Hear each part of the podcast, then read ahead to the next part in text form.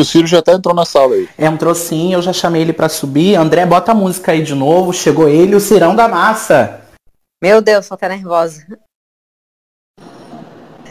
Seja bem-vindo. Fala, Ciro, seja bem-vindo. Olá, boa noite. Botou aqui meio rouco, mas vou. Não sei se estão me ouvindo bem. Ótimo. Boa noite para todos. Espero que todos estejam se cuidando, que o bicho está pegando feio. Sim, sim. Muito, muito bom estar aqui com o senhor Ciro. É uma. Então comece chamando de por favor. Boa noite, É bom começar falando senhor, que daí você fala para não falar, eu falo só Ciro. Aí só consegue falar. Cirão da massa pode? Né? Cirão da massa pode. Cirão da massa. Sempre. Tá liberado. Ciro, vou aproveitar esse comecinho aqui para te apresentar, né, o Política e Patuscada, que é uma iniciativa aí de amigos que estão aí querendo promover, querendo promover uma lógica do debate dentro do Clubhouse cada vez mais forte. Então, o que a gente faz aqui é de forma independente, a gente está querendo receber o máximo de pessoas dos mais variados lados dentro de uma ordem democrática, até mesmo, nessas defesas, a gente não vai receber essa história aqui, mas eu queria te dar as boas-vindas e falar que é uma honra para a gente, desse time, que é composto por mim, pelo Gabriel, pela Monique, o André, o Josemar, o, outro Gabriel, a Bia e a Cecília, que vão entrar aí, e agradecer também ao Tico mais uma vez. E já vamos começar com uma pergunta para você. É, e aqui, ó, boa noite para ele, Jess. Boa noite, Ciro. Obrigado por ter aceitado o convite aí. Boa noite para o Vicente também. É o Tico? Isso, sou eu. Sou aqui... Forte abraço. Obrigado pelo, por, por ter dado essa honra de, de tê-lo aqui junto com a gente e agradecer ao, ao Vicente também, que foi quem fez o contato com a gente mais uma vez. Obrigado. Detonautas Ever. Jess, só fazer um. É, o, o, Ciro deu uma movimentada bem legal ali no Twitter, postou que ele ia estar tá aqui sim, tal. O pessoal sim, que quiser, muito obrigado. O pessoal que quiser comentar no Twitter aí, citar o Ciro, para o Ciro subir na, na no, no, nos mais comentados lá no Twitter, tudo. Hashtag Ciro, Ciro na patuscada, Ciro no Clubhouse. Ciro no Clubhouse. Vamos, vamos fazer acontecer. Ciro, e aqui é um papo bem informal, tá? Então, sem a gente vai vai várias perguntas, algumas brincadeiras até mesmo com você para você fazer uma escolha aí mais para frente de um possível Big Brother político, mas vamos conversar com uma pergunta mais séria que eu acho que a audiência inteira quer escutar. A gente estava numa sala até conduzida por todos com Ciro, uma rede de apoiadores suas, e alguém até ressaltou, a Ana ressaltou essa pergunta que já era a primeira pergunta. A gente acaba tendo agora com você em 2022 a sua quarta candidatura presidencial. Na última, você ficou como terceiro mais votado e segue bem colocado nas pesquisas de opinião. Em relação aos seus concorrentes, até como a dita chamada terceira via, o Dória, Mandetta, Moedo, Leite, o Hulk. Então, a minha primeira pergunta é: você de alguma forma estaria disposto a não se candidatar para apoiar outro, outro nome ou algum desses nomes? E se não, Caso eles aceitem e queiram te apoiar, eu gostaria de saber em quais pontos você está, não estaria disposto a ceder dentro do programa de governo. Bom, Jess, obrigado a você. É uma oportunidade grande que vocês estão me dando. Eu acho que vocês representam aquilo que mais dramaticamente o Brasil precisa. Jovens participando da política e pluralismo, porque a coisa está tão grave e os manuais de fazer estão tão desmoralizados, todos eles, na humanidade, que só um esforço muito grande, pluralista, generoso, fraterno, sabe, valorizar a pergunta mais do que a resposta, é que pode nos tirar dessa mais grave encalacrada da história brasileira. E é como diz os americanos, I mean it. Eu tenho todos os números para sustentar isso. Se eu penso assim, como eu penso comovidamente, eu tenho que estar disposto a colaborar para que a saída seja construída. Portanto, o mais importante nesse instante não é impor a minha candidatura, a minha visão, a minha ideia, o meu projeto, a minha vocação, não é? já reveladas na, em três candidaturas e, e, e, numa dedicação de 40 anos na vida pública. Eu abri mão né, desse charmoso lugar de novo na política para me afirmar como mais experiente, embora tenha 63 anos de idade, eu acumulei já 40 anos de vida pública. Então eu tenho que ajudar. Então a resposta é sim, eu estou disposto, não quero impor a minha candidatura, mas não faz nenhum sentido, nenhum sentido mesmo, que a gente comece o processo assim. Portanto, eu sou o Lula, que só presta ele e se impõe a todo mundo, e quem não estiver com ele começa a, a, a ser mandado para a fogueira, mas também eu não posso ser a Madre Teresa de Calcutá e entrar num processo desse como se fosse neutra a escolha e apenas consequência de um gesto de renúncia pessoal. Como é que a gente concilia uma coisa e outra? Discutindo o programa. Nesse instante, o fato prático parece ser Lula e Bolsonaro querem se reciprocamente, porque um se sustenta na negação do outro, e nós que achamos que o Brasil não aguenta mais essa divisão rasteira, despolitizada, odienta, não é? e que precisamos desesperadamente tirar o Brasil nisso, porque precisamos reunir a nação brasileira, nos reconciliarmos, porque a tarefa de tirar o Brasil dessa, desse ambiente de terra arrasada será muito difícil. O que quer dizer que são duas as tarefas e não só uma para 22. Derrotar o Bolsonaro e o que ele representa, não por ódio ou vingança, mas pelos valores trágicos que ele representa a partir da negação da própria democracia. Mas a tarefa mais desafiadora é botar alguma coisa nova, um projeto nacional de desenvolvimento novo. Então eu vou sustentar esse projeto, que eu defendo há muitos anos, aprimorando e consultando a inteligência, até as preliminares práticas que vão se dar ali por maio do ano que vem. E no ano que vem nós vamos sentar. Daqui até lá, eu acho que a gente tinha que fazer, e a, e a mediação da sociedade civil, especialmente dos jovens, será fundamental exigir isso de todos nós, nós precisamos trocar a discussão de Chico, Manel ou Maria por uma discussão de programa porque o diagnóstico da crise já nos divide. A terapêutica, quais são os remédios próprios, qual é o nível de profundidade da mudança estratégica que o Brasil precisa, nos divide profundamente. Agora, nenhuma nação precisa fazer dessa divisão uma ruptura do diálogo. Portanto, nós temos que ferir essa, essa, essa, essas diferenças de forma respeitosa, no mínimo, criando um ambiente para que nós nos possamos re, é, reciprocamente apoiar ou dialogar na sequência do processo eleitoral e, mais grave, no dia seguinte que um de nós assumir a presidência da República. Excelente resposta, Ciro. Vou passar agora para o André fazer uma pergunta. André, com você a palavra. Bem, entrando um pouco nesta, nessa toada, próximo ao que você respondeu, é, eu gostaria de saber, assim, é, a gente sabe muitas vezes que esse caminho da terceira via é complicado porque tem certos momentos em que há é, visões de mundo que não conseguem se é, entrar em consenso, né? E eu queria saber até que ponto que você consegue, de uma forma, as pessoas sentarem na mesa, né? Esses candidatos e conseguirem construir um nome aglutinador com as suas propostas. Até que ponto que você consegue abrir um pouco mão da sua visão econômica para tentar englobar e chegar a um meio termo em que a gente coloque visões de educação, visões de segurança, visões é, mais ao lado social, que eu acho que é um bom exemplo e, e, e de grande sucesso da sua vida, e, e, fazendo uma memória aí, vamos dizer, aos tempos que eu acho que muita gente já esqueceu, do tempo de, do senhor governador, senhor não, você governador, que foi uma gestão aí, é, que foi Tasso Gereissati,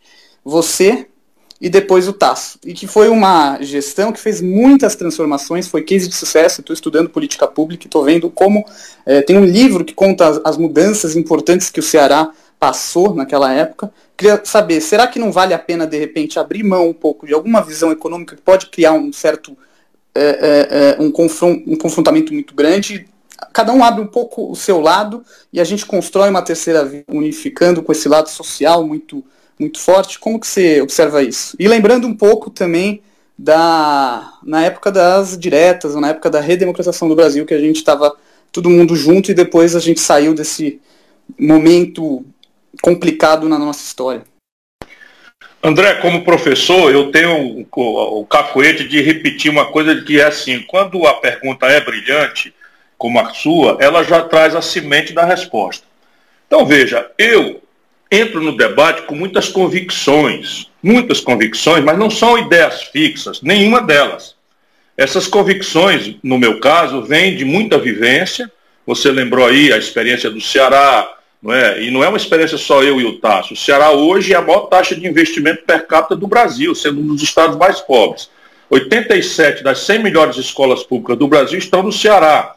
E isso, isso, isso só se explica com continuidade, com planejamento, com coordenação estratégica, né, com orçamentação eficaz, com uma, uma austeridade fiscal absolutamente única, ninguém tem nada parecido com o que nós temos no Ceará.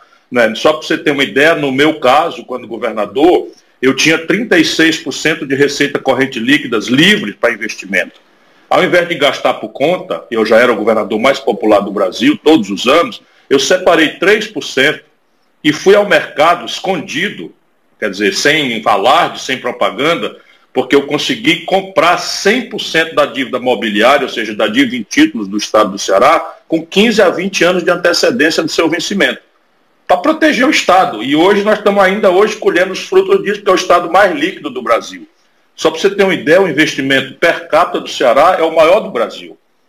E o investimento relativo, nominal, é o terceiro do Brasil. Você imagina não é, um estado como o nosso aqui, que é o oitavo em população, mas que é um estado que partiu muito atrás do atraso.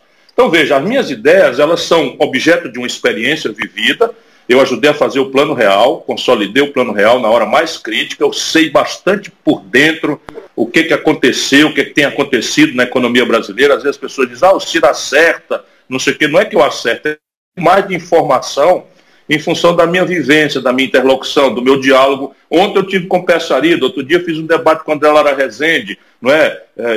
economistas de direita, de esquerda, eu era amigo do Roberto Campos. Por, por isso aqui as minhas convicções são muito, muito sólidas, muito, eu tenho convicções muito sólidas. Porém, eu tenho dito também que na minha cabeça só permanece uma ideia até outra melhor não aparecer. Então eu quero discutir isso. Então, por exemplo, eu tenho um diagnóstico de que toda esta modelagem que virou um falso consenso entre os economistas de banco que acabam dominando o debate na grande mídia brasileira, esse falso consenso está afundando o Brasil. Aí quando eu digo uma palavra forte, que é meu estilo de falar, as pessoas, ah, o Ciro está exagerado, então eu tive um debate com economistas, que a política monetária tem funcionado. Escuta aqui, o Brasil entre 1945, quando acabou a Segunda Guerra Mundial, e 1980, cresceu 6,34% ao ano em média.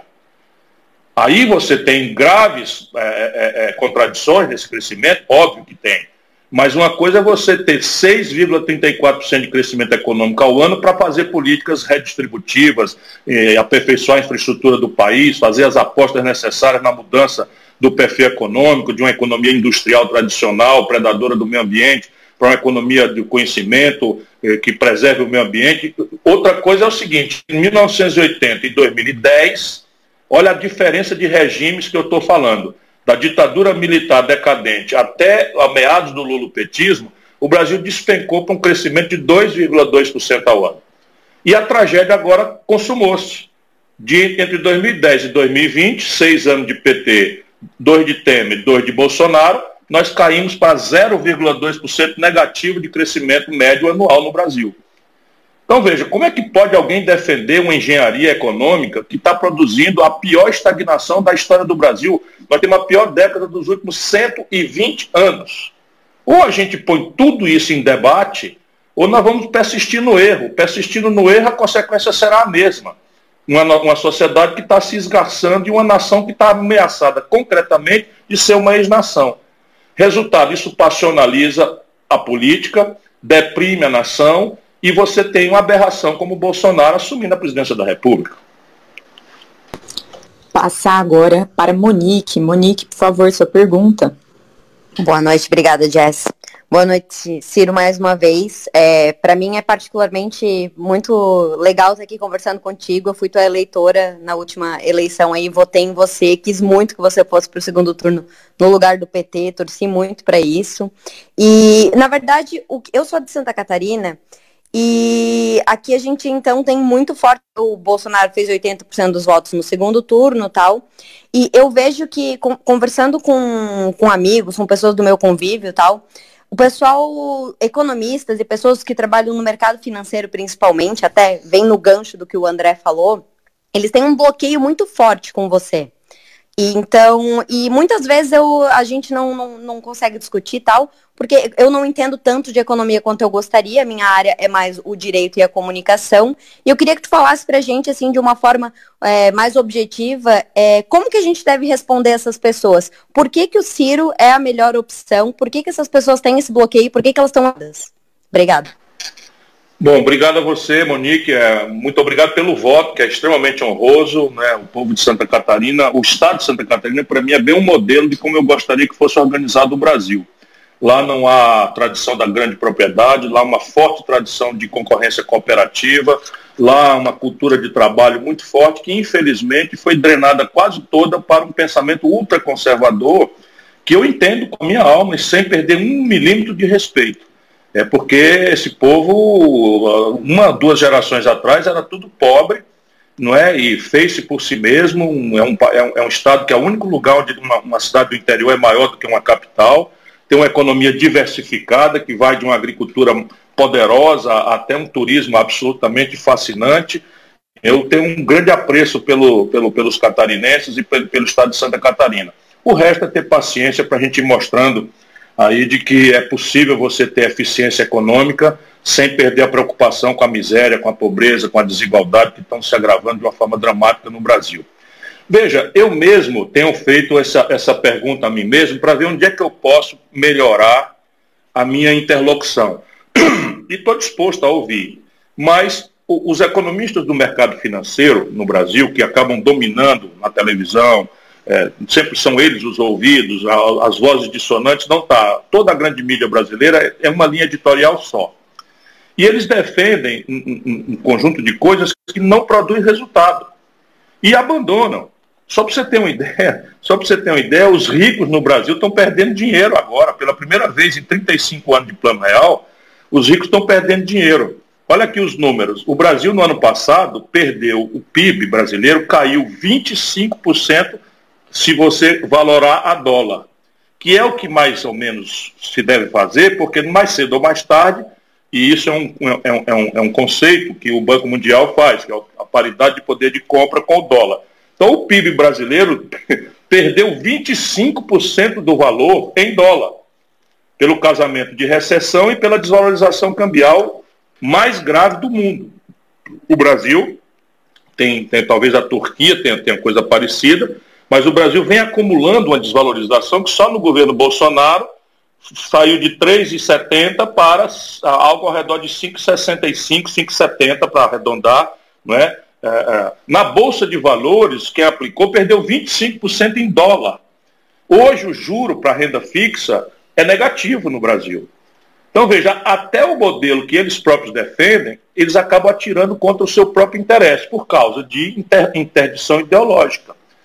Quando eu digo, ah, como aconteceu, vocês podem recuperar aí na internet, eu fui no Roda Viva com suspeita de, de, de, de, de, de Covid, e aí foi o primeiro programa feito remoto, eu com febre, todo suado, irritadíssimo e tal. E eu disse, olha, vem aí uma inflação pesada, cara. Disse, mas, ministro, todos os consultores dizem que a, a, inflação está em queda e tal. Eu disse, pois anote a minha. E não é porque eu sou profeta. Sabe quanto é que está a inflação brasileira no atacado, que é o IGPM hoje, olhando para 12 meses para trás? Dá 31%. Gente, eu ajudei a fazer o real. Quando é que a gente ouviu falar na geração de vocês, numa inflação de 31% em 12 meses? Se a inflação no atacado é essa de 31, mais cedo ou mais tarde isso vai para o varejo. E por que, que não vai tão velozmente? Porque do outro lado do balcão do varejo, o povo está morto de fome. O nível de consumo das famílias brasileiras está deprimido a um fator nunca visto na história. Porque nós, pela primeira vez, estamos no maior nível de informalidade, maioria do povo está na informalidade do que no mercado formal. O salário mínimo tem o menor poder de compra vis-à-vis -vis a cesta básica dos últimos 16 anos e o desemprego aberto é o maior da história. Como é que alguém pode defender uma, uma modelagem de economia política que não tem resultado prático para rigorosamente nenhum ângulo que se queira considerar, a não ser um? Um, qual é? A absolutamente inusitada rentabilidade do setor financeiro em descolamento histórico com a vida real. Então o comércio quebra, a agricultura quebra, a indústria quebra, está sendo dizimada a indústria brasileira e os bancos somando lucro sobre lucro e não pagam imposto quando, dividem, quando distribuem esses lucros e dividendos. Não sei se esse é o ponto de antagonismo comigo. Mas veja, se fosse uma coisa criteriosa, objetiva, então, superávit primário. Eu fui prefeito da quinta cidade brasileira, que é Fortaleza, governador do oitavo estado brasileiro, que é o Ceará, administrei a economia do Brasil, não é como ministro da Fazenda, e não tem um único dia de déficit. Sabe quantos administradores públicos brasileiros têm esse recorde no Brasil? Nem um, só eu.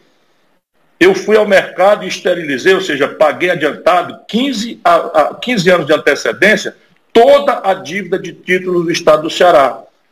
Percebe? Então, veja, austeridade, o Ceará tem o maior superávit primário do Brasil, as maiores, a maior saúde em conta pública do Brasil, maneja a dívida com o critério que o Banco Mundial nos deu, foi um swap, ou seja, aqui no Ceará, quando vence a parcela que nós estamos devendo de empréstimos com o Banco Mundial, eu consegui, por êxito tão extraordinário da comunidade de trabalhadores aqui do Ceará, é um esforço coletivo de todo mundo, mas começou comigo, simplesmente o Banco Mundial deixa o que nós deveríamos pagar conosco e renova o papagaio mediante metas de avaliação de serviço, avaliação de resultado, de políticas públicas. O, o livro que, que, que, que, que a, a, Jess falou, não sei se foi a Jess ou foi, foi o André, o livro é Good Government in Tropics, foi uma consolidação de ensaios de teses de mestrado do MIT, consolidado por uma professora chamada Judith Tendler.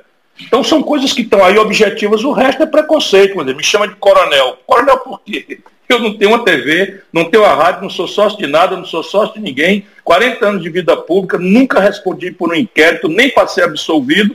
É xenofobia, preconceito. E às vezes malversação. Então, neste ponto, eu tenho que ter paciência, humildade. Eu estou fazendo isso. Como eu disse, ontem eu passei uma rodada de quatro horas conversando com economistas na tentativa de me devassar, de me deixar ser visto como eu sou mesmo, como uma pessoa indignada, não é? minha, minha, meu sentido moral superior de permanecer nesse negócio da política é, sabe, mudar a vida dos pobres, de verdade. Nós estamos aqui numa conversa fechada, tal, mas nós ganhamos o Prêmio Mundial de Combate à Mortalidade Infantil no mundo. Eu fui receber no plenário das Nações Unidas. Enfim, é, eu estou apresentando o meu currículo para ver se a gente, com fatos, contradita versões, preconceitos, interdições ideológicas ou interesses. Então, veja, eu estou dizendo que o banco tem que pagar tributo sobre lucros e dividendos empresariais. Só o Brasil e a Estônia não cobram. Quando eu era ministro da Fazenda, eu cobrava. E aqui no Brasil, essa, esse falso consenso determinou que a carga tributária é muito alta e que a gente não pode aumentá-la. Ora, o imposto sobre herança nos Estados Unidos, a menor alíquota, falando das grandes heranças, a menor alíquota é 29%. No Brasil é 4%. Não é que é menor é 4, é 4 a alíquota média. No Ceará a gente cobra 8, que é o teto que o Senado Federal determina. Tem cabimento isso? Um país que tem tantos deserdados, passando fome, 129 milhões de pessoas não têm segurança do que vão comer amanhã e 20 milhões de pessoas vão passar fome amanhã. Qual é o sentido da gente ter, ter, ter um país que não olha para isso? Mais de 15 milhões de famílias, chega o inverno já já, vão estar na rua sem um teto para morar, morando embaixo de, de, de, de casebre de madeira, de, de casebre de papelão, de zinco. Isso não faz sentido na minha cabeça. Ciro, aproveitando essa questão relativa à economia, no Dever da Esperança você fala um pouquinho dessa lógica da culpa do neoliberalismo para nós estarmos no ponto que estamos, principalmente a partir do governo Temer. Você foi ministro do Lula exatamente no ponto de maior abertura econômica, ali no Lula 1. Algumas pessoas enquadram este momento econômico do Lula uma flertada em relação ao neoliberalismo e às lógicas econômicas liberais, por conta de nomes até mesmo como Henrique Meirelles e até mesmo umas atitudes do Palocci. Eu queria entender se você concorda com essa análise que alguns têm em relação ao governo dele e, se caso não, se os dois mandatos aí, tanto do Lula da Dilma, que não teriam essa tendência neoliberal, como você avalia a responsabilidade deles nos processos para a gente chegar no processo de desaceleramento econômico que nós vivemos hoje nessa forte crise? Como que você valoriza isso? Como que você vê? Olha, quem produziu o momento que nós estamos vivendo foi a contradição do lulopetismo. E se alguém quer me condenar, eu estava lá né, no primeiro momento. Embora crítico, embora publicamente crítico, fazendo sugestões e alternativas, mas o fato é que quem produziu esse momento trágico, econômico e político que nós estamos vivendo foram as contradições do lulopetismo, que a gente tem que separar um pouco se vocês tiverem um pouquinho de paciência, eu tenho que ser econômico, mais simbólico, mas estou dando grande importância à nossa conversa pela qualidade de vocês. Então veja, a questão neoliberal, para mim, não é um palavrão. Neoliberalismo é um marco de economia política que simplesmente hegemonizou o debate global por 30 anos e morreu.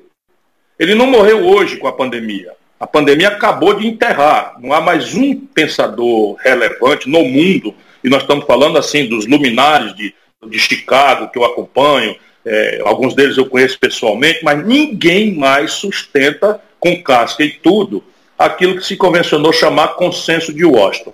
Mas para vocês que são jovens, se tiverem um pouquinho de paciência, e eu me desculpo por isso, essa é a minha tarefa hoje, não é ganhar a eleição. A minha tarefa hoje é ajudar a criar uma corrente de opinião no Brasil que substitua a intoxicação ideológica que nos é vendido como ciência boa por, pela sua própria inteligência, pela sua própria observação empírica.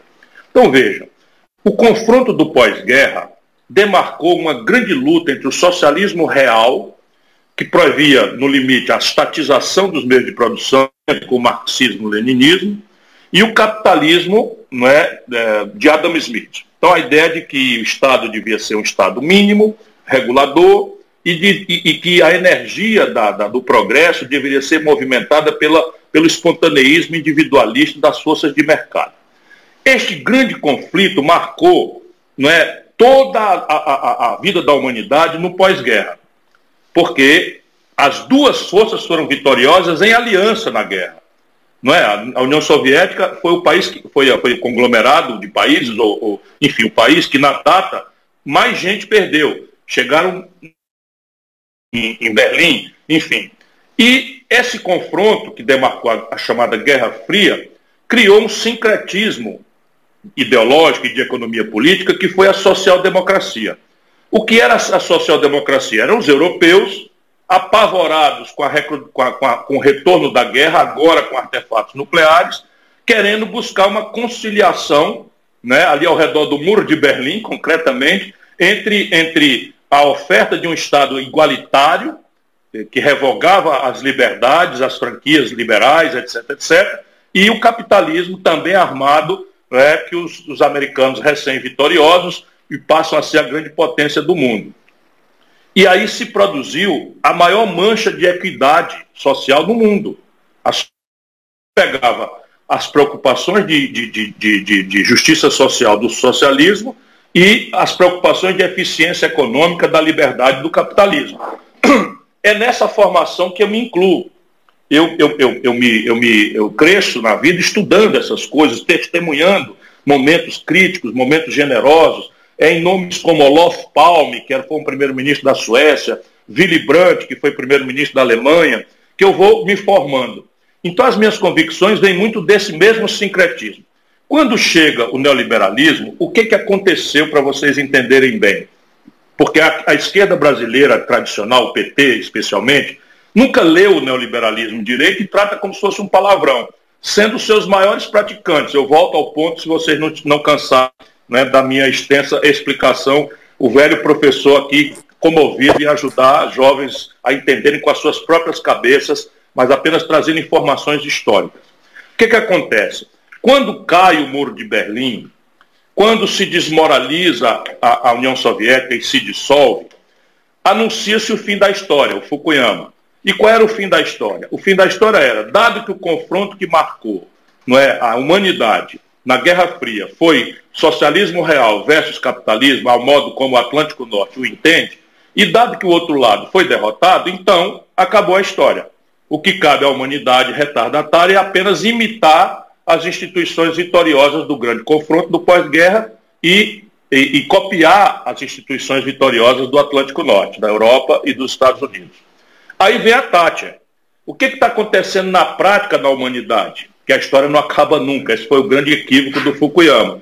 O que acontece é que emerge do Oriente um produto industrial cada vez mais sofisticado e competitivo, muito agressivamente competitivo, que vem em mercados europeus e em terceiros mercados mais barato, especialmente porque a cunha tributária que os europeus tiveram que criar para financiar o welfare state, o estado de bem-estar social que eles produziram, não, não existia. Ou seja, o produto industrial britânico saía para competir no mundo carregando uma tributação pesada, dado que a Europa financiou o estado de bem-estar social e a carga tributária é 50, 47, 48, 52, 55, 57% dos PIBs gerais da Europa. Até ali tudo bem, impunemente, porque não havia competição capaz de, de enfrentá-los. Vem o Oriente, no primeiro momento o Japão, mas logo na sequência Singapura, Coreia do Sul, é, é, Vietnã, Malásia e agora a portentosa China, que para além de vir desonerada dessa cunha fiscal, vem com uma escala avassaladora.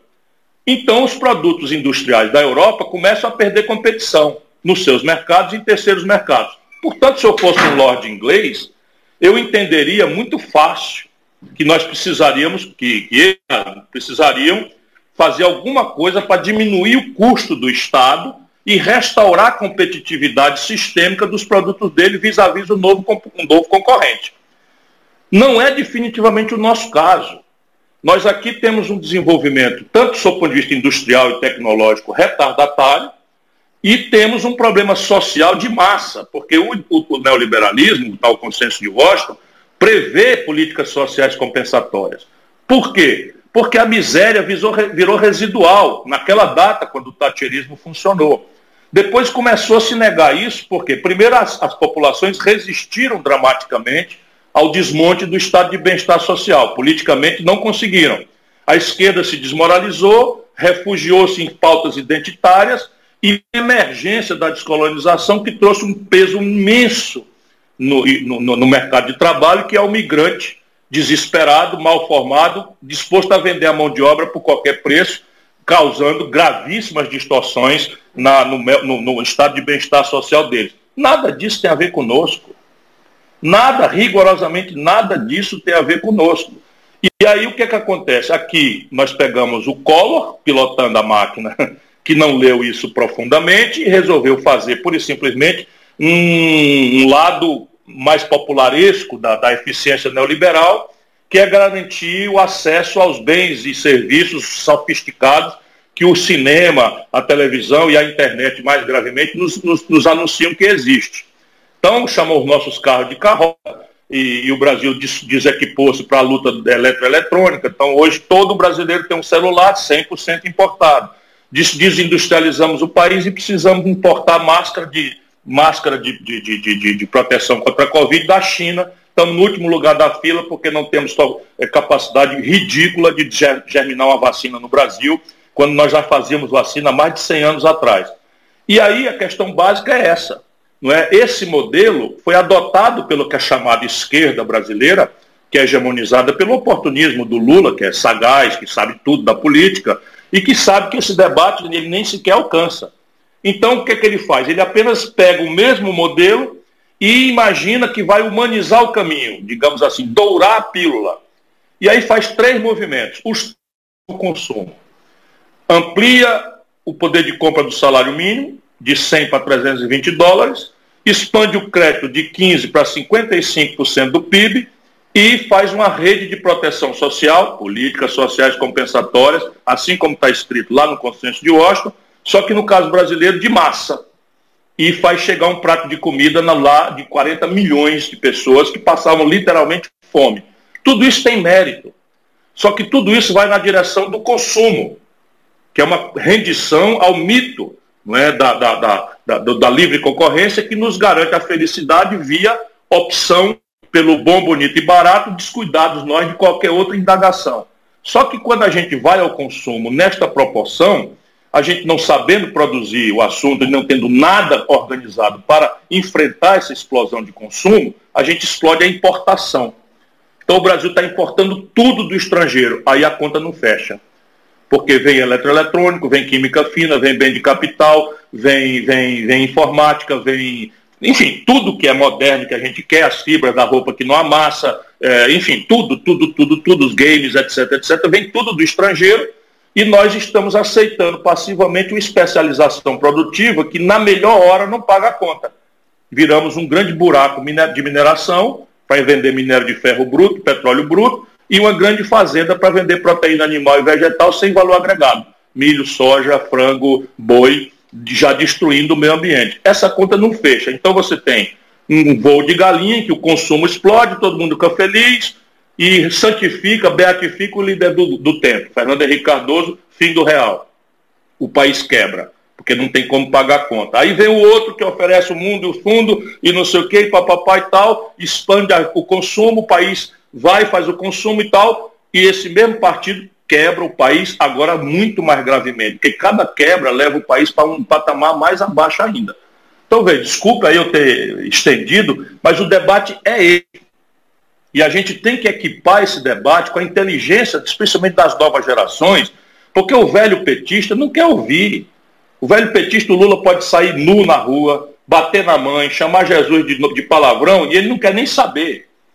E ainda fica acusando os outros de ser de direita. Ora, porra, o Lula que é o fraudador do pensamento progressista em escala global.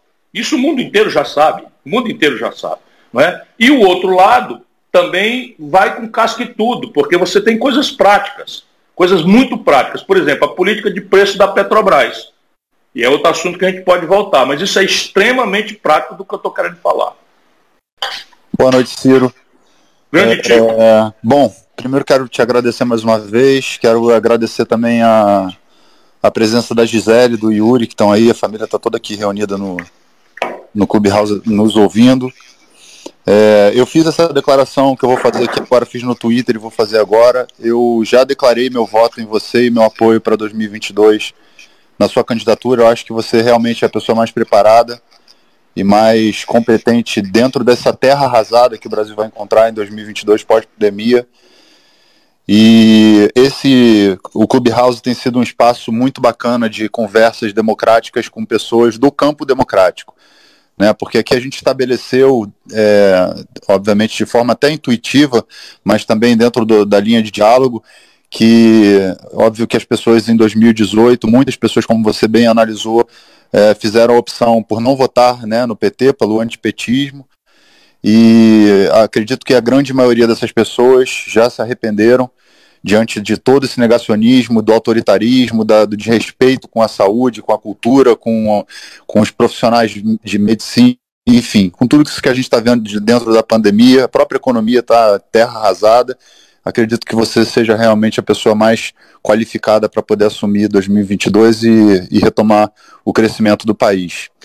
É, dito isso, no, o nosso diálogo aqui é com a, com a esquerda, com a direita, com o centro, mas lembrando sempre que são com as pessoas democráticas desse, desse espectro, né? Que a gente traça uma linha dali da direita para a extrema direita, da qual realmente aí não interessa nem ter pessoas com as quais a gente não consegue dialogar, porque alucinação coletiva e não adianta que não, a gente não consegue acessar essas pessoas. Dito isso, é, eu queria que você me respondesse duas coisas, basicamente. Primeiro que uma das discussões que acontece aqui, eu vejo que muitas vezes fora do conceito, embora você já tenha falado sobre o liberalismo, é sobre a questão do tamanho do Estado. Né, que o Estado maior, o Estado menor, mas eu acredito que quando a gente entra num conceito mais profundo, as pessoas não sabem determinar exatamente qual que é o tamanho do Estado brasileiro hoje e de que forma esse, esse Estado deve trabalhar, é, obviamente, dentro de uma responsabilidade que a gente sabe que precisa ter com as questões que estão garantidas pela Constituição.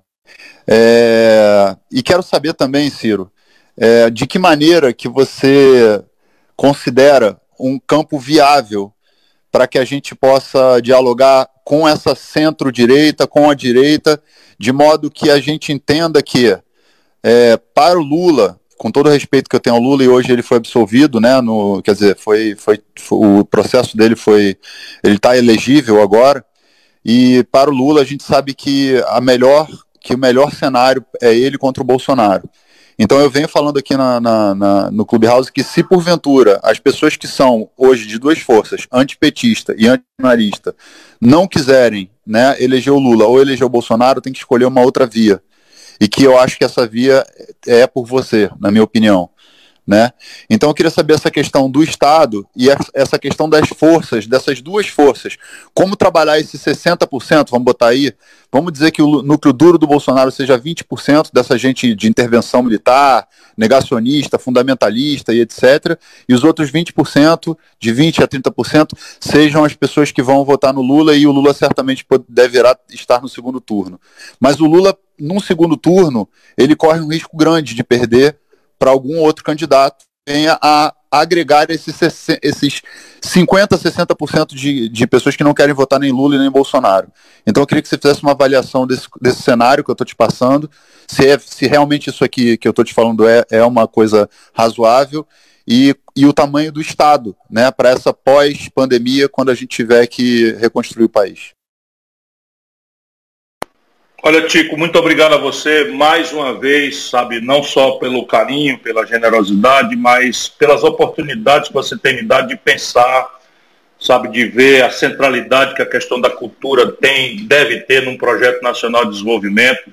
O Brasil, boa parte dos problemas que tem, deve-se à falta de uma identidade cultural que está sob estresse muito pesado e nós precisamos dar grande qualidade à questão da cultura porque só assim um povo se reconhece e aí as outras coisas saem com naturalidade. Por exemplo, a solidariedade entre aqueles que podem e aqueles que são a maioria de esmagados pela pobreza e pela miséria. Você sempre me comove com a sua poesia, mas também com a sua coragem de dar a cara a tapa num país que prefere simplificar muitas vezes os adjetivos e se desocupa dos substantivos. Essa grande questão do tamanho do Estado, ela, ela, tem, ela tem centralidade no debate. E aí veja, os ditos socialistas reais advogam que o Estado deve ser de tal forma onipresente, esmagadoramente onipresente, que até a propriedade privada dos fatores de produção deve ser revogada. Não há mais quem defenda isso no mundo. Vamos lá, uma manchazinha na Coreia do Norte, é... enfim, não vejo uma outra, qual é a outra mancha que possa ainda sustentar isso. Do ponto de vista teórico, ninguém mais sustenta isso.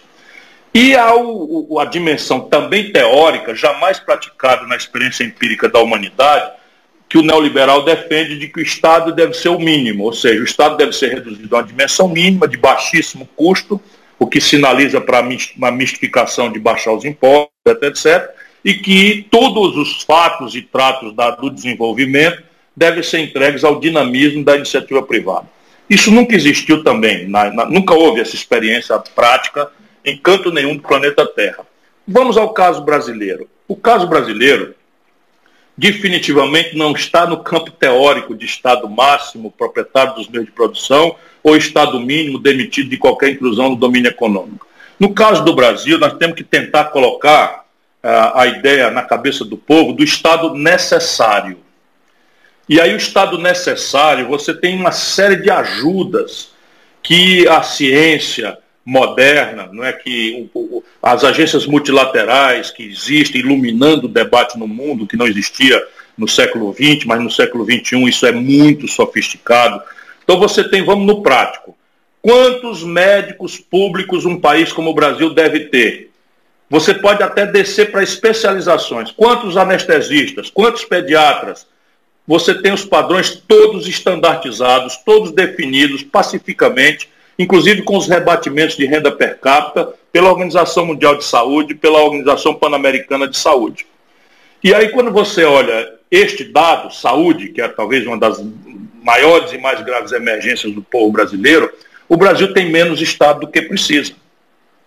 Portanto, aqui é preciso expandir a atenção básica, qualificar os exames especializados, qualificar os exames, é, enfim, tanto a consulta especializada quanto os exames, porque a atenção básica pede especializações, pede, pede exames e morre aí a atenção básica no Brasil. E, então você tem aqui um desenho que tem padrões. E isso nos remeterá lá para a questão da formação dos recursos humanos, porque o PT preferiu o atalho de chamar médico de Cuba.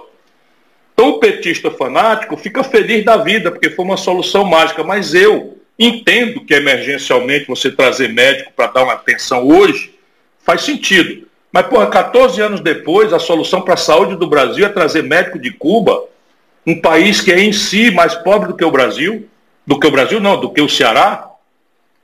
Então nós temos que avançar para a questão da formação e das residências, etc, etc, que é o que um projeto nacional, como que eu estou advogando, oferece como resposta prática, concreta para o povo. Depois você tem educação. Então a Colômbia, na América Latina, é aquele símbolo que eu uso para mostrar objetivamente para o povo. Na Colômbia, um garoto de 18 a 25 anos, de cada 100, 42 tem acesso à universidade. Ou seja, na Colômbia, um país muito mais pobre do que o Brasil, de cada 100 rapazes e moças de, de 18 a 25 anos, 42 têm acesso à universidade. No Brasil são 18. E esses 18 ainda têm a distorção de uma privatização do ensino superior, que, salvo exceções, não cuidou da qualidade. Então você tem hoje 82 de cada 100 garotos que, como eu, se formam em direito, não passam no exame de ordem e vão virar motorista de Uber depois de se sacrificarem anos, gastarem dinheiro que não tinham ou estarem humilhados com o nome no SPC porque tomaram crédito do FIES, que o Lula criou, mas virou inadimplência porque a renda e o desemprego explodiram e hoje você tem 5 milhões de brasileiros devendo no FIES. Né? Então, estou dando prática. Então, você, se quer chegar no padrão da Colômbia, você também tem menos Estado do que o necessário no Brasil. Agora vamos lá, coisas delicadíssimas que nos remetem à questão anterior. O Brasil precisa ter 200 generais? Isso é um assunto para a gente discutir, sabe, dentro de um modelo de defesa. O Brasil precisa ter 280 generais? É, é, essa é, é, esse é o tamanho né, razoável? Não é? Você tem distorções no Estado brasileiro que, como são caricaturas trágicas, você traz o argumento para o neoliberal dizer temos que reduzir o Estado e temos que diminuir o custo do Estado e temos que diminuir a cunha fiscal do Estado na competição, na competitividade da economia brasileira. Isso são argumentos corretos. Mas quando a gente trouxer a coisa para o equilíbrio, que só um projeto, planificação, debate aberto, né, padrões internacionais, legislação internacional comparada, boas práticas internacionais, a universidade vindo mediar os conflitos corporativistas que esse assunto traz, nós vamos chegar a um padrão ideal do Estado necessário no Brasil. Eu tenho feito esse exercício, ele é maior do que o que nós temos hoje. E os padrões internacionais também vêm em nosso socorro.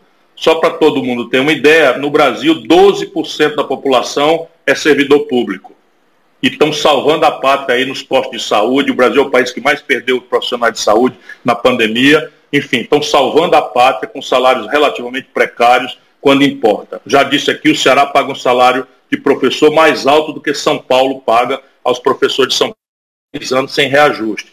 Quando a gente for entender que educação, saúde, segurança, pergunta para o povo, Tico, o Brasil tem mais ou menos segurança do que o necessário. E aí você tem um problema, você tem uma distorção tremenda na segurança pública, que é a polícia que importa, que é aquela que investiga, que traz o crime para, para a punição, é a polícia civil. Nós hipertrofiamos o lado militar da polícia e diminuímos a força da polícia investigadora, aquela que faz a técnica científica de trazer o culpado para a punição. Então, é um caos completo que nós precisamos restaurar no Brasil e isso tem que ser feito dentro de um projeto e com prazos e metas em que as pessoas se identifiquem nela.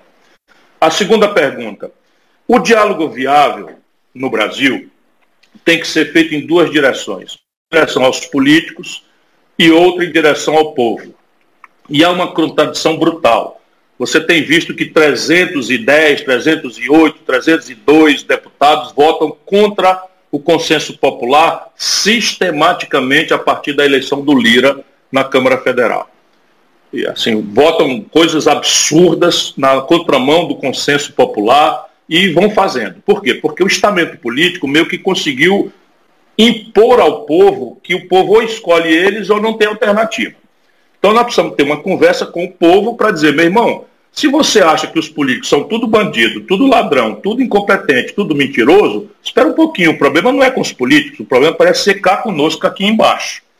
Então, ao invés do deixa que eu chuto, né, do caudilho, tem que dar um valor aos coletivos, às ideias, pedir ao povo que dê valor ao voto para deputado, para senador, politizar a população.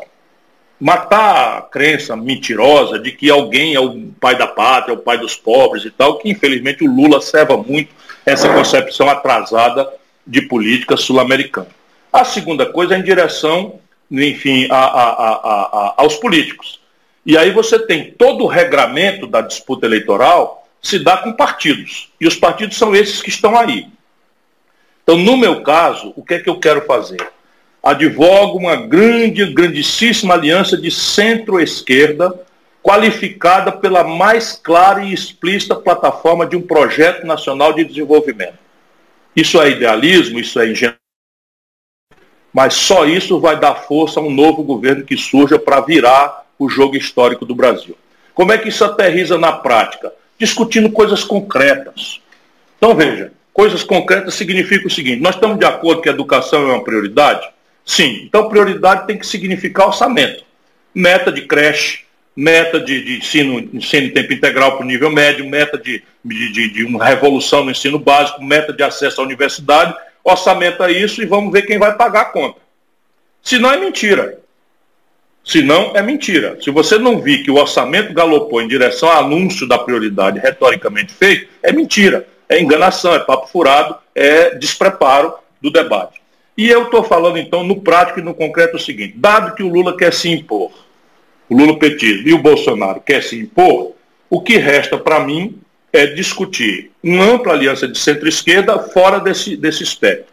O que, é que significa isso? De um lado, os meus vizinhos mais tradicionais, o PSB, que é conhecido no Brasil como o partido que era do Eduardo Campos, o PV, né, que é o Partido Verde, a Rede, que é o partido da Marina Silva, que é uma figura importantíssima nessa dinâmica que nós estamos vivenciando no Brasil, e que tem sido censurada, fala todo dia, praticamente a grande mídia não dá ela uma voz, não é? e ela está, é, enfim, ela é uma voz absolutamente central, porque o modelo que eu defendo vai precisar agregar sustentabilidade no prático.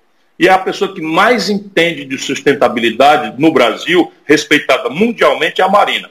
Então, vê a rede, o PDT e o PSB. A partir daí, nós vamos conversar com o DEM, que não está no Centrão, e que está numa grande confusão interna, dividido em três correntes. Uma parte que é o Bolsonaro, outra parte que é filial ao Hulk e outra parte que quer votar no Dória. Né? Eu estou querendo que eles venham comigo.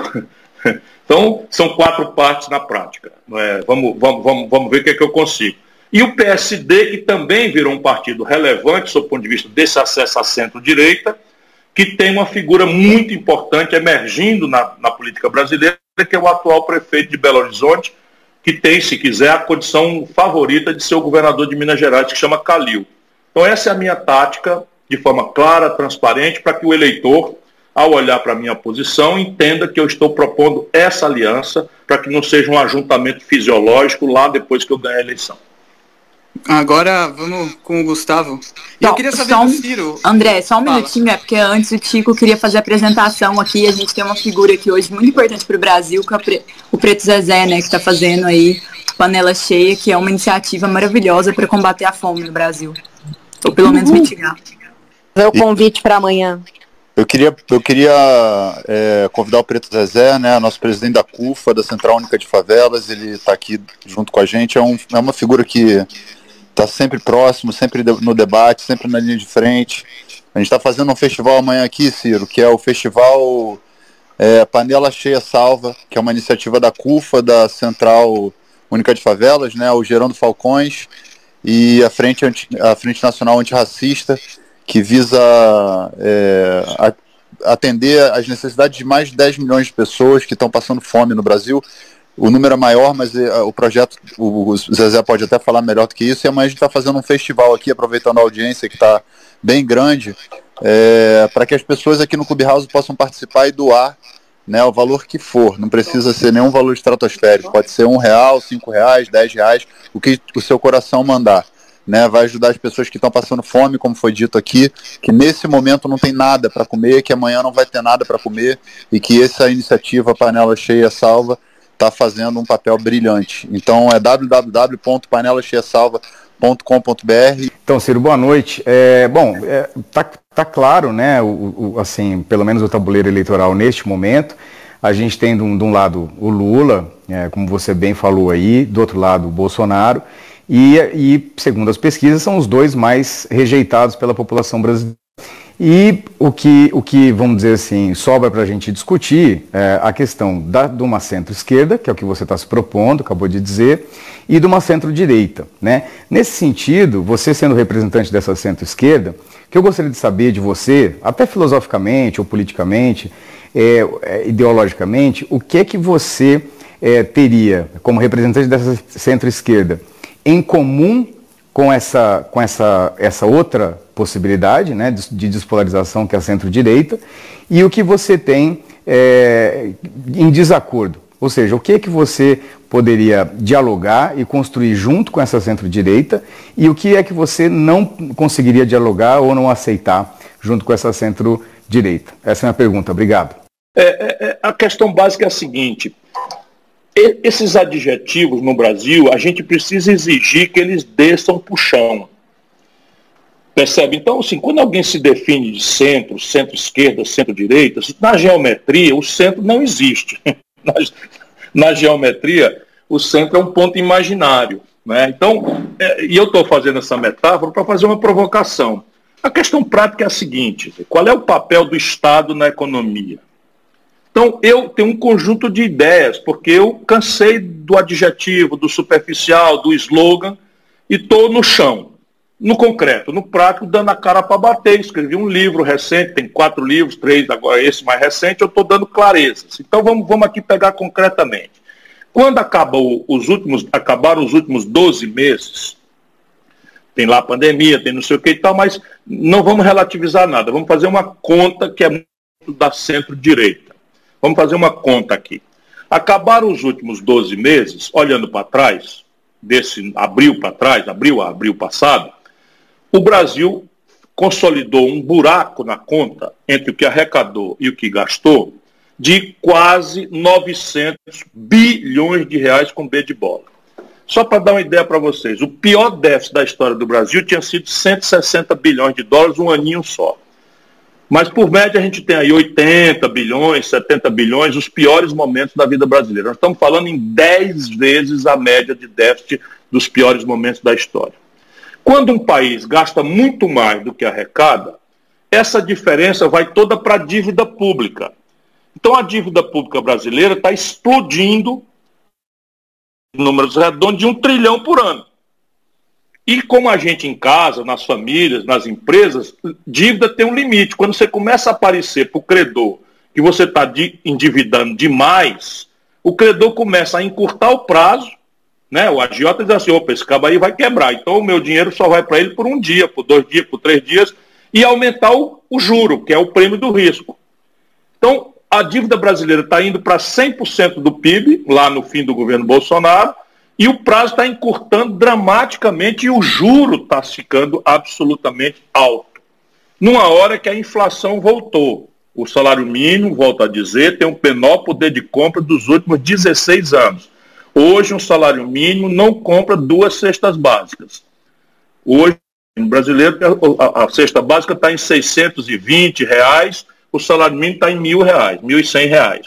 Então você não compra duas cestas básicas e o salário mínimo só é acessível por quem tem carteira assinada. E hoje mais da metade dos brasileiros não tem carteira assinada e está se virando na informalidade, carregando uma, uma, um pacote de, de, de uma, uma, mochila né, de, de aplicativo nas costas e, e para ganhar cinco reais numa corrida desesperada nas madrugadas das grandes cidades com o estômago roendo de fome.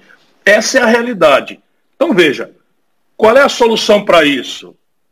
Matematicamente, você só tem uma solução para isso: diminuir a despesa e ou aumentar a receita. E aqui que se especializa o conceito de esquerda, direita, ou centro-esquerda, centro-direita, prático, no concreto. Eu sustento, para discutir, até que uma ideia melhor apareça, nenhuma ideia minha permanece, que não há caminhos para o Brasil resolver esse problema estratégico tão grave cortando despesa. Quer dizer o quê? Que eu sou perdulário, que eu quero passar pano para um monte de despesas absolutamente perdulárias do Brasil? Caramba, eu estou vendo a notícia. Compra de picanha, de cerveja importada, né, de, de, de, de, vinhos e tal pela, pela, pela cúpula das Forças Armadas. Isso, no momento de, de, de, austeridade, tem que ser revisto, embora a gente tenha que relativizar para não ser demagogo que o comandante militar às vezes recebe uma missão estrangeira, que tem que oferecer ali uma carne de melhor qualidade. Eu entendo tudo isso por dentro. Eu sou muito experiente, muito vivido, mas na vida pública você pode e deve passar um pente fino em todas as despesas. Mas ficou célebre um debate meu aí com, com um desses maluquetes que infernizam esse falso consenso no Brasil, em que eu disse, dá bilhão, Essa é a grande questão. Então, não tem bilhão para achar, pelo menos do tamanho de um trilhão de reais, são mil bilhões. Percebe? Então, nós temos que olhar o campo da receita. Aí começa o debate. Então, vamos lá. Eu estou defendendo que o Brasil cobre o imposto sobre lucros e dividendos empresariais. É uma aberração? Cai em cima de uma interdição. Está proibido aumentar a carga tributária no Brasil, a carga tributária é muito alta, papapá, papapá, é um barulho ensurdecedor mas eles não explicam uma coisa prática, que todo mundo cobra tributo, imposto de renda sobre lucros e dividendos, menos o Brasil e a pequena Estônia no leste da Europa. Eu cobrei quando fui ministro da Fazenda. E o Fernando Henrique e o Lula revogaram. Faz sentido que alguém que ganha um milhão de reais de prolabore como super executivo pague 27,5% de imposto de renda e o cidadão que ganha R$ 5.800 pague 27,5% de imposto de renda? Então, a progressividade do imposto de renda é do mundo inteiro, as melhores práticas internacionais. Eu cobrei. Quando eu fui ministro da Fazenda, eu tinha uma alíquota de 35% para os super ricos, para os super salários. Percebe? Isto tudo é o que nós devemos discutir. Agora, isso é dogma de fé para mim? Não, não é dogma de fé.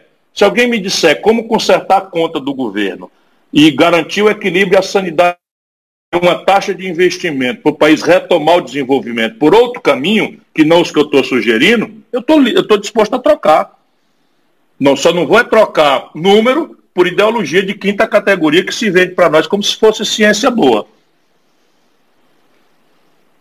Passar agora para o Preto. Preto, com a palavra. Oi, Jéssica, obrigado. Ciro, primeiro prazer em reencontrar de novo, meu irmão.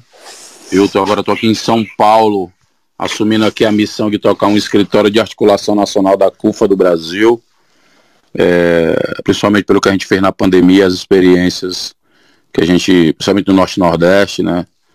É, a gente está muito preocupado porque a gente pensava que a gente ia poder virar o ano numa ação difícil, mas numa perspectiva de superação. O que a gente está vendo é que, diferente do ano passado, é, o auxílio emergencial é menor, demorou três meses para vir, então isso acumulou problemas seríssimos nas né, estruturais, na saúde, na educação, na própria economia. É, a, a, o desemprego também, o que compromete muita coisa das questões das ações restritivas, da própria prevenção à pandemia. O colapso da saúde, que não era tanto, né? Não tinha gente morrendo em casa porque o sistema de saúde não podia atender mais.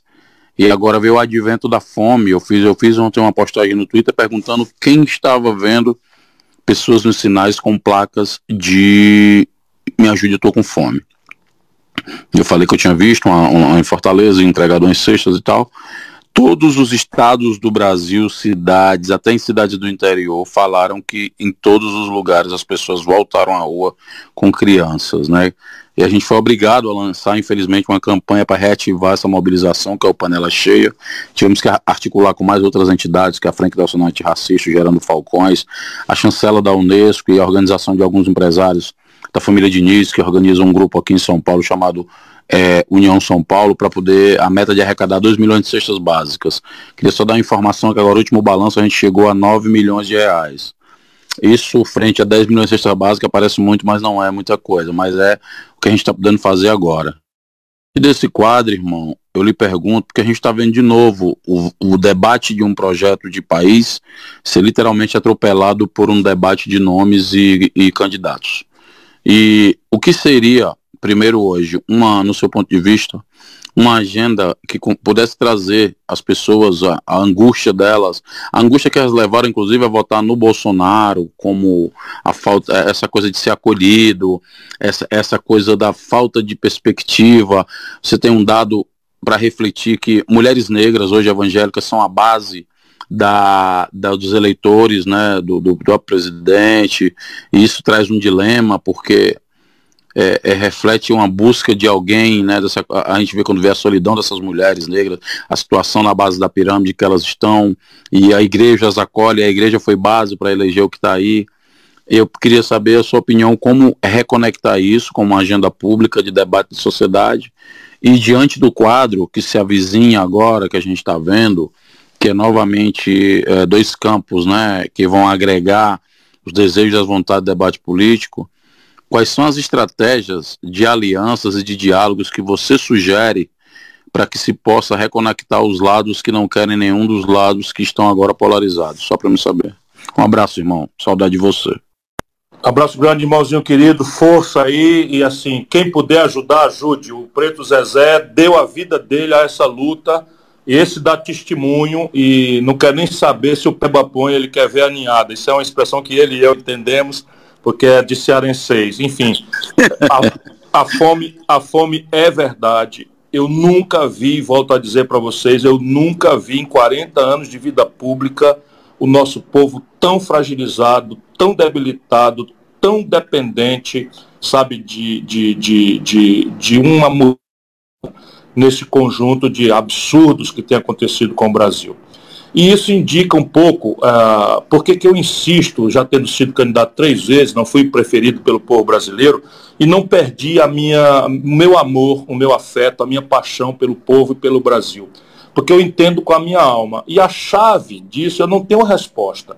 Eu estou pelo método da tentativa-erro. Tá? Eu estou, por exemplo, radicalizando em falar a verdade né, político falar que quer aumentar imposto sobre lucros e dividendos, não sei o que e tal, eu sei bastante bem o que é que isso faz, porque quem vai ser beneficiado por isso acaba nem sequer entendendo o que eu estou falando. E quem vai ser prejudicado, imediatamente informado, passará a atuar dura e violentamente comigo, mas não vai dizer que é por isso. Vai dizer que é porque eu sou coronel, vai dizer que é porque eu sou temperamental, dado que não dá para dizer que eu sou incompetente nem corrupto, porque são 40 anos de vida, nunca respondi por nada, nem para ser absolvido, e saiu mais bem avaliado governador, prefeito, ministro, etc., na minha carreira, vão sempre por esses adjetivos. Mas o, o que eu acho é o seguinte, é que nós deveríamos tentar abordar o povo né, com, um, com, dois, com, dois, com dois argumentos. Um de fim e outro de meio. De fim é o seguinte, nós devíamos assumir um compromisso, sabe, qualquer que seja o custo e risco político de que o Estado Nacional Brasileiro vai partir em proteção das populações mais frágeis. Isso parece retórica, mas hoje o Brasil não tem nenhum compromisso com as populações mais frágeis. O máximo de efeitos extraordinários foi uma política de transferência de renda, que é uma política social compensatória, e que tem uma importância hoje central. Mas nós temos que avançar para assumir um compromisso com um programa de renda mínima. Assim como o senador Eduardo Suplicy tem dedicado a vida inteira a debater, e o Brasil pode e deve fazer germinar uma política de renda mínima incondicional para todo mundo, equivalente aí a um mínimo de segurança, segurança alimentar. Isso deveria ser um compromisso muito prático, muito concreto, muito finalístico. Em seguida, você devia anunciar uma política de emprego. Apesar de toda essa debacle econômica que nós estamos vivendo, nós acabamos de gerar mil empregos em Sobral, que é onde eu experimento as tal que é a minha cidade hoje tem o melhor, a menor mortalidade infantil, tem o melhor IDEB do Brasil. E, e nós, eu estou achando que é tão grave a situação, e os números mostram isso, que o Estado Nacional Brasileiro devia assumir um compromisso claro de que 22 deve determinar todas as candidaturas uma política de emprego. E o emprego que nós podemos dar com relativa velocidade é o emprego na construção civil para fazer moradia popular, saneamento básico e retomada de obras paralisadas que têm a vantagem de já estarem licitadas e licenciadas, que no Brasil demora séculos para você desvencilhar. E é um investimento modular que você pode fazer com uma série de ferramentas financeiras, ainda enquanto você conserta as contas do governo. Por exemplo, Banco Mundial, CARF, é, BID, que nós, BIRD, que é o Banco Interamericano de Desenvolvimento, e o Banco Mundial, isso tudo tem dinheiro, a Caixa Econômica, a disponibilidade do FGTS, tudo isso tem dinheiro se o Brasil simples puramente mudar a estupidez com que a Secretaria Nacional do Tesouro não é, administra as contas de estados e municípios que estão líquidos. Ou a própria União Federal abrir essas obras diretamente, não é, subindo o morro, subindo a favela, descendo nas palafitas, ocupando a miséria com trabalho, com decência, com dignidade. Na sequência, a grande tarefa devia ser agravar a condicionalidade de todas as políticas públicas por um processo de educação. E a educação deve ser transformada dia após dia na nacionalidade de todo e qualquer benefício que o Estado Nacional brasileiro possa imaginar ou executar. Dou exemplo prático. Aqui no Ceará, nós tomamos todos os alunos matriculados na Prefeitura de Fortaleza, para ser específico, e em Sobral, na minha cidade, todos os alunos da escola pública estão levando ou recebendo em casa uma cesta básica como compensação da merenda escolar e por eles, pela condição deles estarem na escola, as suas famílias estão sendo atendidas. Aqui nós criamos, com a condicionalidade também das famílias estarem com a sua, o seu cartão de saúde e de educação, é, e as condicionalidades da educação, um programa em que foram distribuídos 500 mil botijões de gás, que atingiu a cifra de quase 100 reais o preço no Brasil. Então, para a virada do jogo, o compromisso com a e o compromisso com a retomada do emprego, ainda antes de consertar a conta pública brasileira, deveriam ser o norte de um debate, pelo menos naquele que eu vou participar. Muito obrigada pela resposta, Ciro. Agora eu vou passar para um dos nossos moderadores, Josemar, quando quiser, sua pergunta. Opa, tudo bom? Boa noite, Ciro. Boa noite a todos aqui. É, sou Josemar, estou com a foto aí com a camisa do Partido Novo, sou do Partido Novo, Ciro, um liberal aqui. É, querendo dialogar com você também, que eu acho extremamente importante, principalmente no cenário que a gente vive. É, a minha pergunta ela vai sobre vai ser sobre o manifesto pela democracia que foi assinado por você e por outros nomes, inclusive João Moedo, que é do meu partido. É, eu gostaria de saber, assim, se, o Sérgio Moro nós sabemos que ele não assinou por uma ação contratual.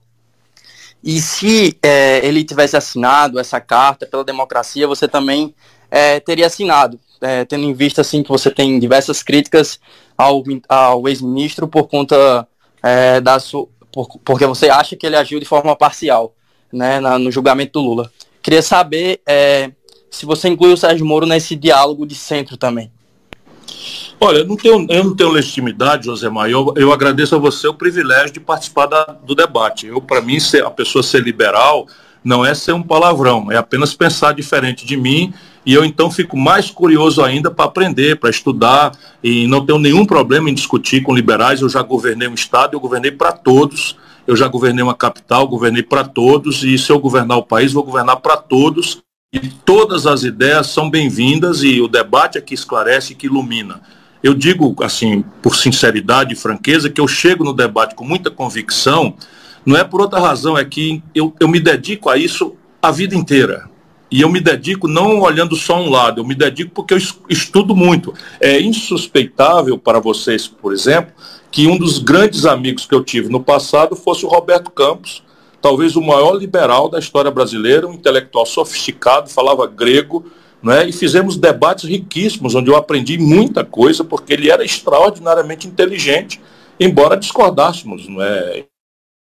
com muito zelo, porque ele era um velhinho generoso, simpático, agradável, e eu discordava dele assim, por favor, professor, não me leve a mal mais, como é que o senhor imagina que, e ia indo, e as coisas, e eu aprendi muito com ele. E eu há muitos anos abandonei essa, essa cretinice né, de uma esquerda de goela que não, não, não, não traduz nem sequer na sua própria prática.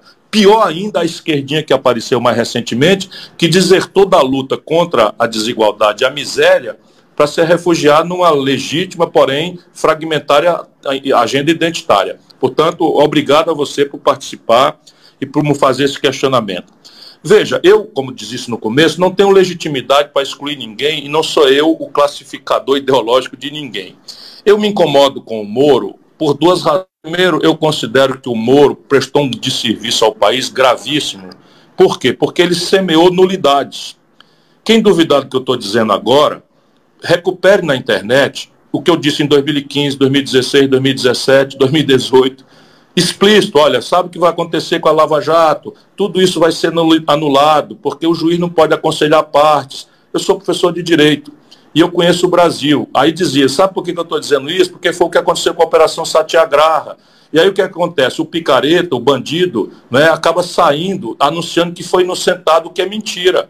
O suspeito, o juiz suspeito, não declara inocente. Ele apenas anula o processo e volta tudo a estaca zero e começa tudo de novo que é o expediente dos grandes bandidos do colarinho branco no Brasil, contrata um advogado, explora as brechas da legislação processual, faz com que os processos durem uma eternidade e alcança a, a, a impunidade via prescrição e decadência, que é o que vai acontecer com o Lula também. E isso já estava dito lá atrás. Portanto, o Sérgio Moro prestou um gravíssimo desserviço ao país. A partir daí, eu duvido também do compromisso democrático dele. E agora a explicação é mais cruel. Veja, o, Bolso, o, o, o, Moro era juiz. Como é que um juiz condena um político, e pouco importa aqui se ele tinha culpa ou não, eu estou cansado de saber que do Lula não tem nada de inocente. Né? Mas se ele condena um político e a, a consequência dessa condenação é retirar esse político da disputa, em nenhuma hipótese ele podia ser ministro do político que ganhou a eleição porque aquele outro não disputou. Isso é uma lesão é, ética absolutamente insuperável, que demonstra que o Sérgio Moro praticou uma manipulação extremamente corrupta da lei, das regras, para benefício de uma ambição desmedida e descabida. Como é que alguém condena um político e aceita ser ministro do outro político na mesma dinâmica que esse elegeu, alegando, o outro alegando que, que o outro se elegeu porque ele não podia participar da eleição? Na sequência de ser ministro, ele acobertou toda a ladroeira dos filhos do Bolsonaro. Vai me desculpar, ele concordou e ficou no governo quando o Bolsonaro destruiu o COAF, COAF é aquele órgão que era do Ministério da Fazenda, que acompanhava movimentações suspeitas e que é objeto de acordos internacionais do Brasil contra lavagem de dinheiro, terrorismo, etc., e que fez com que o Brasil tivesse retrocesso no reconhecimento da comunidade internacional. O Moro acobertou isso. Sabe, o Moro acobertou a, a, as, as, as mexidas todas que foram feitas pelo Bolsonaro para os filhos e sai quando, quando, quando, quando passa a ser inconveniente para ele. Portanto, a mim me parece que o compromisso democrático do Moro não é sólido como os dos outros. Né? Eu posso ter discordâncias gravíssimas, como tenho, eu imagino até algumas delas insuperáveis com o Dória. Mas o Dória vem do campo da democracia, foi eleito prefeito, é, violento compromisso, foi eleito governador, não está bem avaliado e tal, mas vem aí dessa luta né? Foi, é, enfim, o pai foi deputado federal, etc. O Mandetta foi deputado federal, foi ministro do Moro, do, do, do, Bolsonaro também. Uma pessoa que aceita ser ministro do Bolsonaro já me deixa ali com o pé atrás. Mas eu não desclassifico as pessoas. Quem me levou para esse manifesto foi o Mandetta. Acho que vejo nele boa fé, boa intenção, etc. Você, o, o Amoedo, o Amoedo entrou na luta. O Amoedo é um cara podre de rico. O Amoedo eu acho que tem 300 milhões de reais reaplicado em renda fixa. E eu compreendo a ideologia dele, mas tivemos um debate outro dia muito cordial. Percebe? Eu também acho que ele está atuando no campo da democracia. E o Moro eu não vejo. Mas isso, eu volto a dizer, não sou eu que classifico quem é e quem não é democrata. Eu estou só sendo sincero na minha opinião. Perfeito. Obrigado pela resposta, Ciro. Agora eu passo para a Cecília. Ciro, boa noite. Então, Assim como o Josemar, eu também estou no campo liberal. Estou muito feliz de estar aqui conversando com você, porque eu particularmente anulei meu voto em 2018 e me arrependo profundamente disso. E acho que represento boa parte da população quando falo que a gente quer uma opção que não seja o lulismo nem o bolsonarismo nesse, nesse ano de 2022. Então, a minha pergunta é sobre a formação da Frente Ampla que a gente tem falado tanto. Você citou agora há pouco, né, João Dória.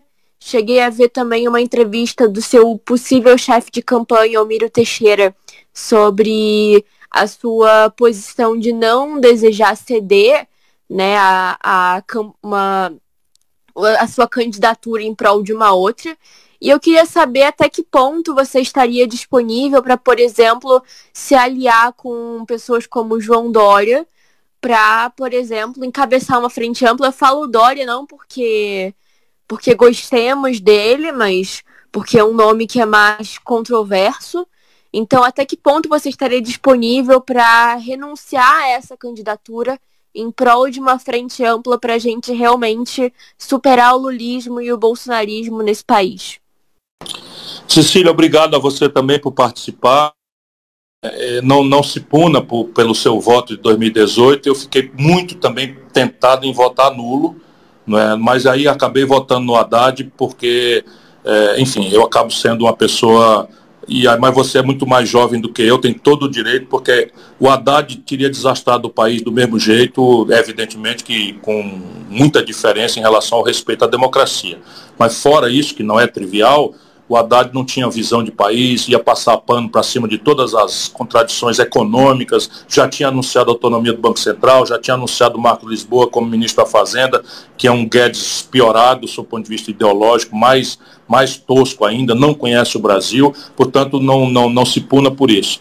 Veja, quando a gente senta para conversar entre diferentes, você nem pode chegar sentando, impondo que você é o candidato possível daquela dinâmica, nem pode chegar vetando ninguém. Portanto, neste momento, o que nós precisamos fazer, e acredito que não aconteceu nenhuma conversa, nós apenas achamos uma convergência fácil de assinar um comprometimento com a democracia. Era 31 de março, tinha uma crise militar acontecendo ali, e, e, e, nós então achamos oportuno, conveniente, não teve muita dificuldade da gente assinar um papel juntos afirmando que o compromisso democrático deve ser transcendente às ideologias e que deve ser um, um, uma garantia de comportamento de todos os que participamos da vida republicana brasileira. Assinei, sabe, sem nenhuma maior indagação.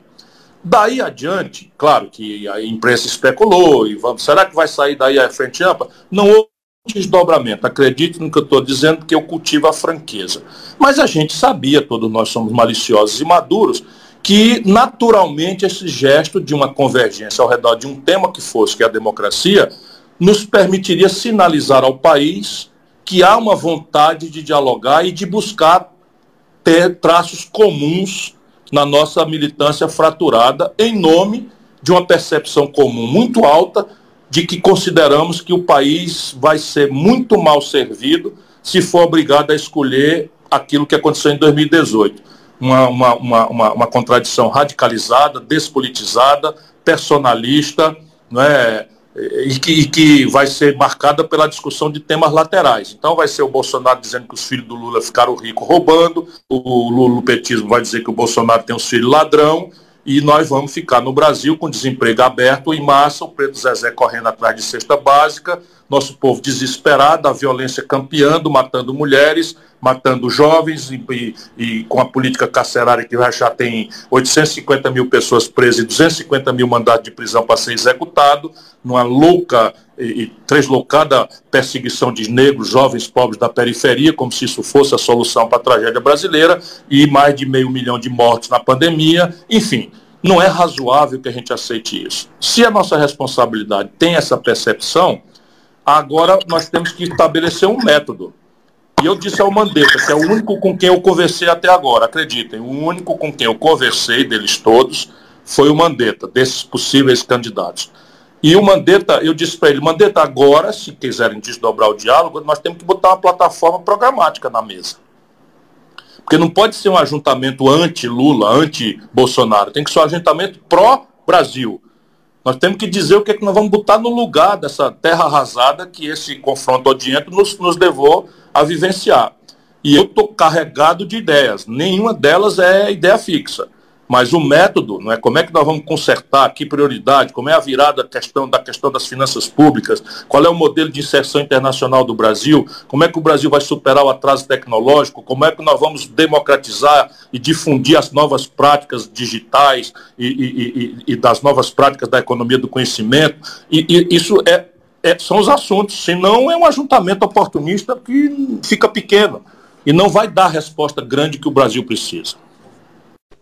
Ciro, só fazendo um adendo aqui rapidinho, é que é um pouco preocupante a gente pensar em não incluir nomes como Marcos Lisboa nessa construção agora, principalmente porque é uma pessoa, por exemplo, imagino que atuou com você quando você era ministro da integração regional, é uma pessoa que tem uma visão de país muito mais moderna do que o Paulo Guedes, uma visão, inclusive, de assistência social muito mais profunda do que qualquer um do governo Bolsonaro. Então, é um pouco complexo a gente Cecília. pensar que não é para que não pensar numa crítica nesse nível ao não, Marcos Cecília. Lisboa, quando ele é um economista tão uh, ferrenho nessa questão do, do combate à pobreza.